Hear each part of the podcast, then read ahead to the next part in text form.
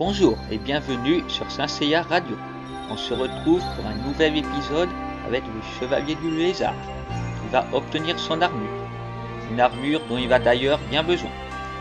J'arrive à la plage, j'enlève tous mes vêtements et je marche vers la mer sous les regards ébahis des vacanciers qui n'ont jamais vu un corps aussi beau que le mien.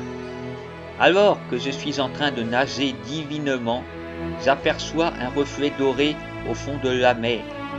Je plonge jusque-là, car je suis capable de rester une heure en apnée.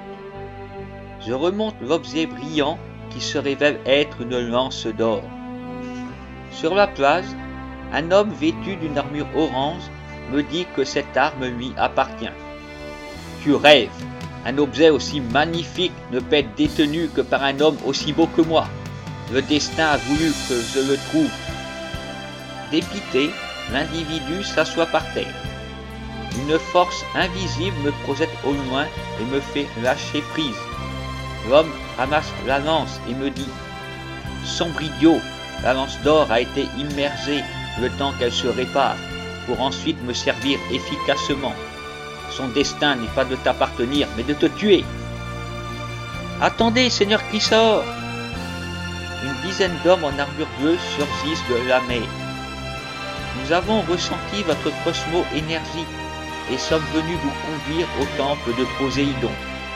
Suivez-moi et laissez les marinas tuer cet individu, car votre arme légendaire ne mérite pas d'être souillée par le sang d'un exhibitionniste. La coupe ennemie s'avance vers moi pour me tuer, mais le sable se soulève devant moi pour laisser apparaître une urne métallique. Elle s'ouvre et une armure argentée en forme de lézard vient recouvrir mon corps. Mes mains projettent le tourbillon de marbre qui emporte et tue tous mes assaillants. Voilà, le chevalier du lézard est enfin correctement vêtu. Je vous remercie d'avoir écouté et vous dis à très bientôt.